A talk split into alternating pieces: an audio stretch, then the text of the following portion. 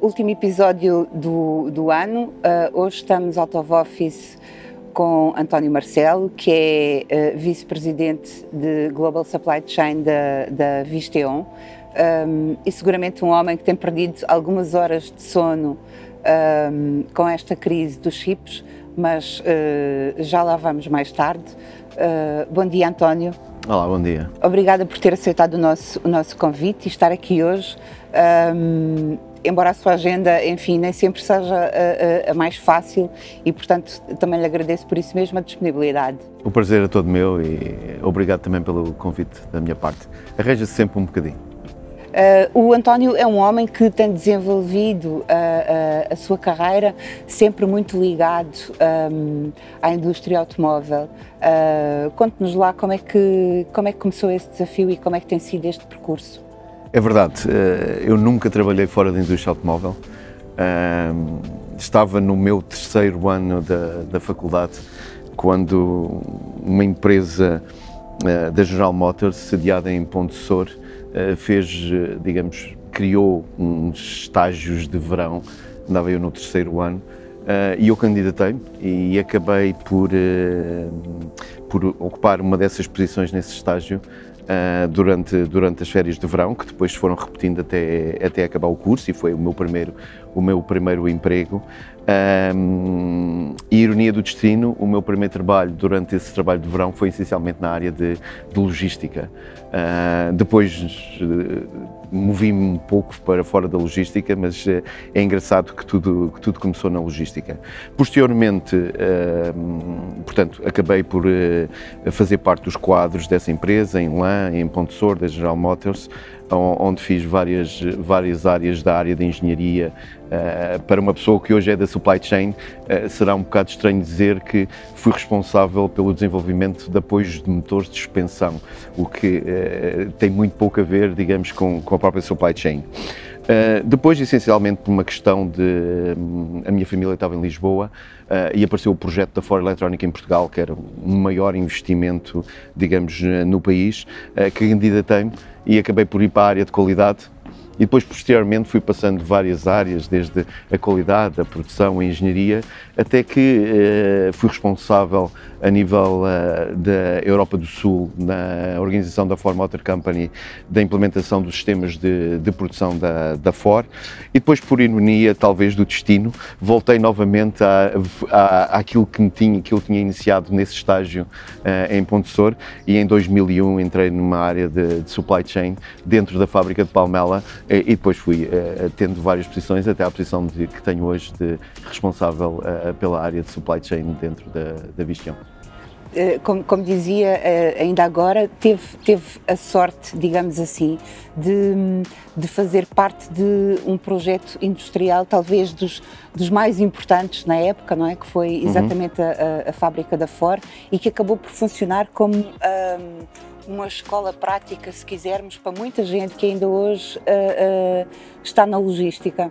Na altura tinham noção ou tinha noção de que, uh, de alguma forma, estavam, estavam a abrir caminho, a ser pioneiros e que um, aquele trabalho e aquele projeto ia ter assim tanto impacto no futuro da vossa vida, digamos Sim, assim. tínhamos, porque nessa altura esse, esse projeto era, um, era foi talvez o primeiro grande investimento e muito, muito, em termos de comunicação social, inclusivamente, muito falado em Portugal. Uh, só vários anos depois, salvo erro, aproximadamente uns 4, 5 anos depois, é que aparece o projeto da Auto Europa, mas esse era um grande projeto e foi aí que começou grandemente, digamos, uh, o boom da indústria automóvel uh, em Portugal.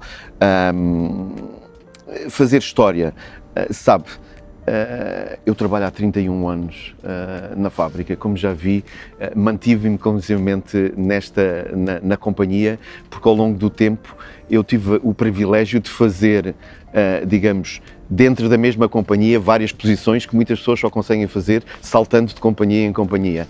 Mas o projeto em Palmela, como, como eu já disse, eu iniciei-me no início quando ainda não existiam os primeiros pilares ou seja, vi a, a fábrica crescer, Nascer, uh, vi é? evoluir.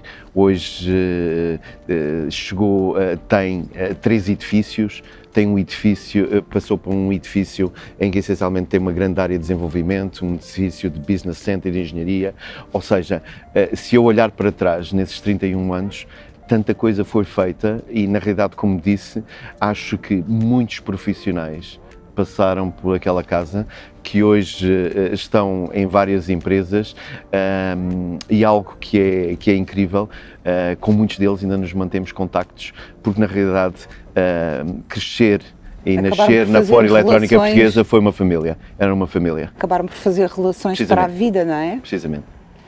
olha, e, e o que é que o, que é que o seduz nesta área do automotivo e, e, o que é que tanto fascina na, na logística e na supply chain? Eh, a área do automotive, um, a parte dos automóveis, que foi sempre algo que eu, que eu gostei uh, e que sempre, sempre acompanhei, mesmo em termos desportivos, uh, o Rally de Portugal, uh, a Fórmula 1, sou, sou assíduo desde, desde sempre de, de tudo o que é a indústria automóvel. Há algo que não podemos colocar de lado, que é a indústria do automóvel sempre foi uma indústria que eh, traçou as regras e, digamos, os processos mais inovadores uh, para toda a, a, própria, a própria indústria e para todo, digamos, o business em geral. Por isso, fazer parte da indústria automóvel é como estar uh, normalmente à frente de todos os processos inovadores de gestão e, na realidade, em busca do que, das, das melhorias contínuas e de toda essa evolução.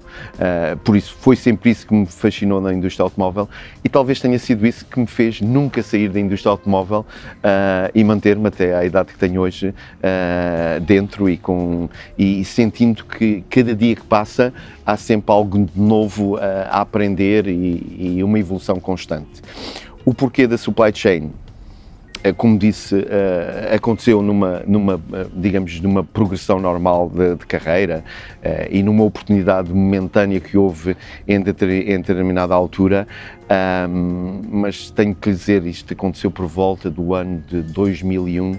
Um, a supply chain tem um problema nas vidas das pessoas, é que uh, cria um pouco de adrenalina uh, em tudo o que vai acontecendo. Não é? é, eu costumo dizer, às vezes no, num fórum de amigos, eu costumo dizer que há, há pessoas que compram uma Playstation para jogar jogos. Eu, inclusivamente, acabo por ter um jogo constante e diferente todos os dias e ainda para mais pagam-me para jogar. Uh, é uma, maneira, é uma maneira de brincadeira de ver a situação, mas uh, também não podemos deixar de dizer que é, é, digamos, é uma área muito aliciante, mas ao mesmo tempo desgastante e que exige muito de, de nós próprios no dia a dia e com alguns sacrifícios, algumas vezes em termos familiares, mas uh, é, algo, é algo que vive com paixão. Mas tem sentido isso ao longo da sua vida, não é? Uh, ou seja, um, a profissão uh, uh, acaba por lhe roubar algumas coisas e alguns momentos da sua vida pessoal. Ah, ah, sem dúvida, sem dúvida. E Digo isto porque enfim, na, na, na, estrutura da sua organização, não é? E com, com as funções que tem, uh, fábricas uh, em vários pontos do mundo, uh, o ter que estar sempre ligado, um, imagino que às vezes não, não seja fácil, que os seus horários não sejam os mais comuns.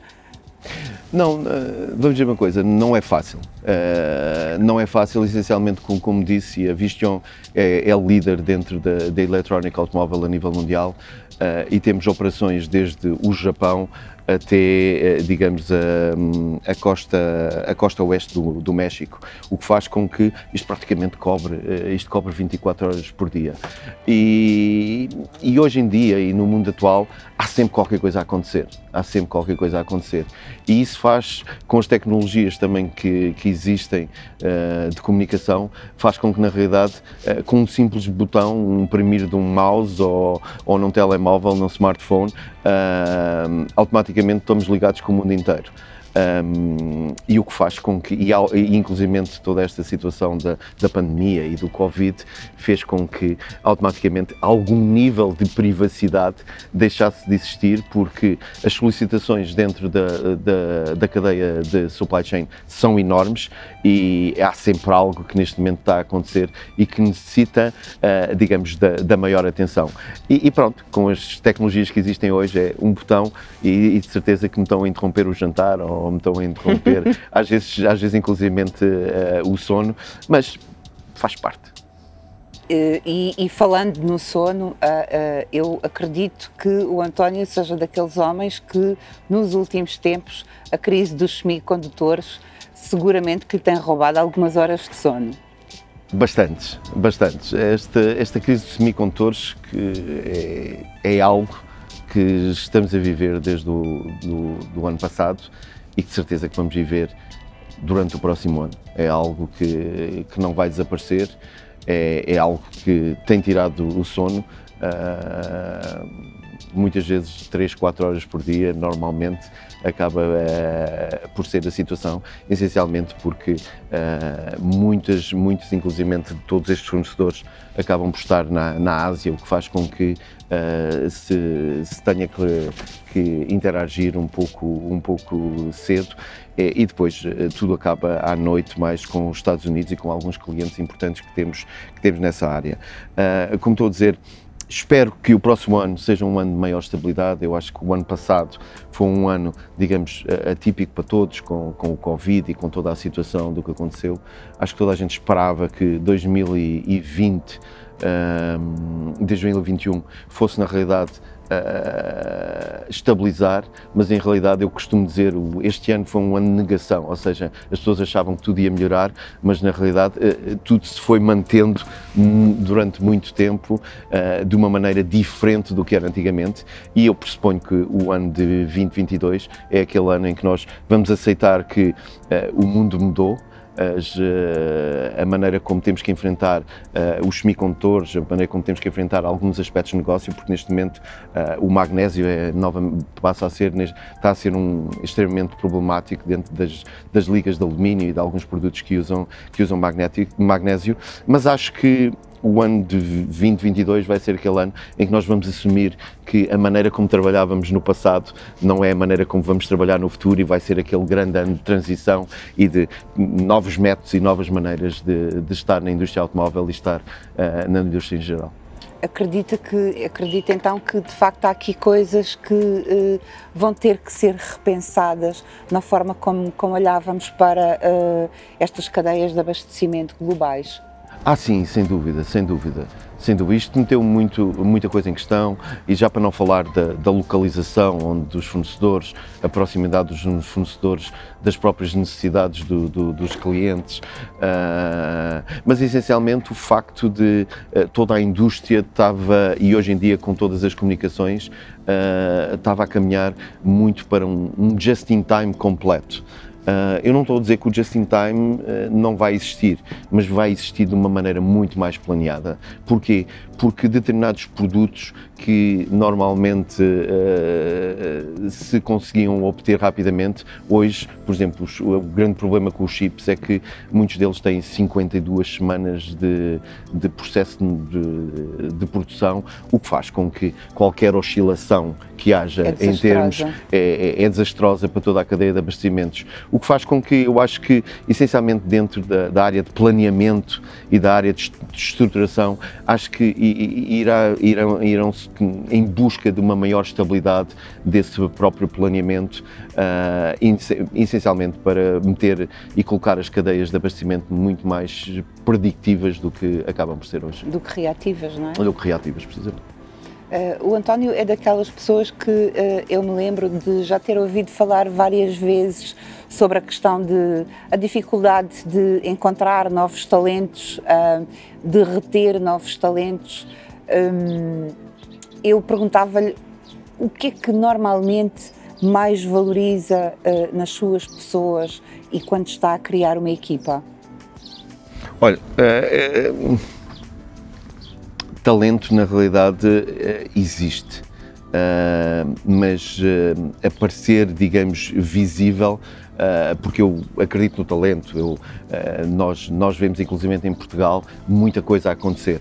Mas a realidade é que quando, na realidade, eu, nós temos, a Vistion temos uma, uma, um command center, uma, uma central de, de operações logística a nível mundial em Portugal. E quando tentamos recrutar, temos sempre enormes, enormes dificuldades em obter, uh, digamos, currículos e obter pessoas, mas é algo que continuamos a tentar. concretamente em relação à, à sua questão, o que é que na realidade eu valorizo? eu acho que valorizo essencialmente três aspectos. O primeiro aspecto, sem dúvida, a integridade e a ética uh, da pessoa, eu acho que é, é, é, algo extremamente importante e que nos deve acompanhar em tudo na, nossa, na nossa vida. Um segundo aspecto que eu valorizo muito é a capacidade que eu chamo de, de reset. Ou seja, eu sou uma pessoa que acredito muito no, em toda a teoria de continuous improvement, de melhoramentos contínuos. Eh, por isso, a capacidade de reset e de pensar que, porque ontem aconteceu assim, Uh, hoje terá que acontecer da mesma maneira um, e a capacidade da pessoa ver cada situação nova, cada situação que lhe aparece à frente como uma situação nova que tem que uh, uh, a analisar dentro do contexto e do referencial do dia 2 e não estar muito sujeita ao que acabou por acontecer eh, no passado, é algo que eu valorizo numa pessoa. Portanto, essa capacidade eh, de reset e de partir do zero para evoluir e partir essa, digamos, eh, a situação de, de todo esse continuous improvement. E a terceira, como não podia deixar de ser, acreditando no continuous improvement, é, é um amor por a perfeição por fazer as coisas bem, por tomar atenção ao detalhe e porque no detalhe é que na realidade eh, se estrutura, digamos, os Alguma grandes diferença? projetos e isso faz, isso faz a grande diferença. Isso são essencialmente os três aspectos que eu uh, considero mais importantes numa pessoa e é aquilo que eu, como líder, tento ao máximo uh, cultivar uh, com todos aqueles que trabalham à minha volta. Um, normalmente partilhamos muito as vitórias, os sucessos uh, e falamos muito pouco de, dos erros que cometemos ou das uhum. falhas e, e, acontecem a todos. Um, há algum erro uh, que tenha cometido na sua carreira uh, e que em simultâneo tenha funcionado também como um grande ensinamento? Erros, vou dizer, cometi muitos. Porque o erro, eu costumo dizer, aprende-se às vezes muito mais com o erro do que com algo que acaba por correr bem. E, e, como eu sou algo que é uma pessoa que tende a ir em busca da perfeição, é, claro que os estándares que coloco em determinadas situações são extremamente elevados, o que faz com que na realidade em determinadas situações, eu não lhes chamo erro, mas acontecem algumas coisas que correm menos bem, mas são precisamente essas coisas que nos fazem evoluir e nos, isso não faz e, e, e, digamos nos faz crescer e são digamos o adubo desse desse desse continuous improvement. Por isso eu ficaria para responder essa pergunta de cometi muitos erros, uh, sim, uh, acho que aprendi com todos eles e tento uh, no dia a dia utilizá-los para melhorar cada vez mais. Se talvez não tanto dentro da profissão, e não lhe vou chamar um erro, mas algo que provavelmente se olhasse para trás e talvez em determinadas situações tentasse corrigir, talvez tentasse, eh, talvez eh, eu tenho uma família que me suporta muito, mas tenta, talvez tentasse fazer um balanceamento uh, mais equilibrado entre a, vida pessoal e a, e a, própria família.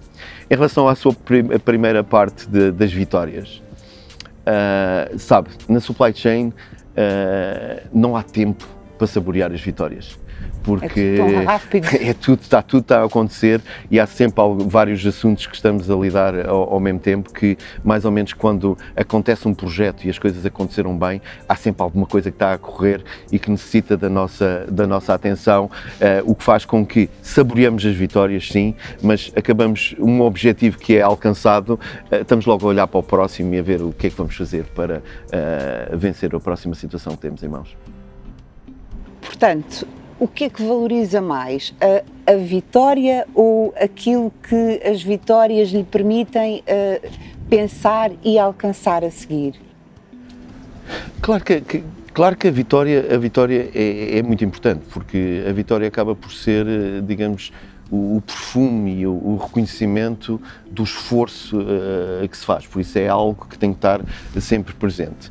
Mas a análise da falha é algo que, eh, e fazendo parte da indústria automóvel, é algo que faz parte, faz parte da vida. Eu costumo dizer que eh, a, indústria automóvel lançou uma ferramenta que hoje é utilizada em, em várias áreas de negócio, que era os FMAs. Eh, e os FMAs não, não tentam meter num, num pedaço de papel o que na realidade pode acontecer bem com determinado produto. Não. Tentam ver é, o que é que pode correr mal e o que é que a gente vai fazer para que isto não corra mal.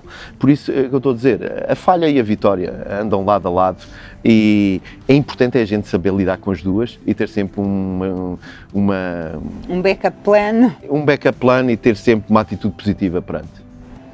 Uh, e isto é a pergunta quase para queijinho. Uh, se não fosse supply chain manager, uh, o, que é que, o que é que o António se imaginaria a ser ou a fazer? Olha, essa é uma pergunta muito fácil, porque as pessoas que mais lidam comigo uh, sabem que um dos grandes objetivos que eu espero ainda alcançar é, é ter um. Minha, as minhas origens são umas origens humildes da agricultura, por isso espero um dia poder ter um, uma quinta e poder também ser, eh, transformar-me, apesar da idade, de ser eh, um, agricultor, um agricultor e ter, e ter um bocadinho de vida diferente. Tenho um bocadinho, tenho um bocadinho de, de, de área no meu quintal que quando tenho, quando tenho tempo acabamos por uh, fazer um bocado de, de, uma horta biológica, mas isso é só, digamos, digamos, o aperitivo para algo que eu espero daqui a alguns anos que aconteça, que é na realidade poder, poder usufruir um bocado da agricultura, porque acho que é algo que me está no sangue dos meus antepassados e acho que é, porque não ser uma, algo a seguir à supply chain, digamos, para relaxar e para, na realidade, viver um bocado a vida.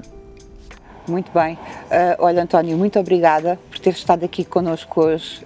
Um, foi um prazer e foi um prazer descobrir essa, esse seu lado de homem mais ligado à terra uhum. uh, e que um dia destes, se calhar, até muda de vida, não é? Por que não? ok, uh, eu é que agradeço.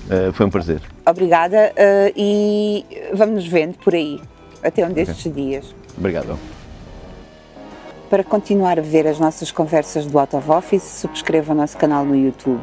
Lembre que também estão disponíveis em podcast. Veja no nosso site como de subscrever.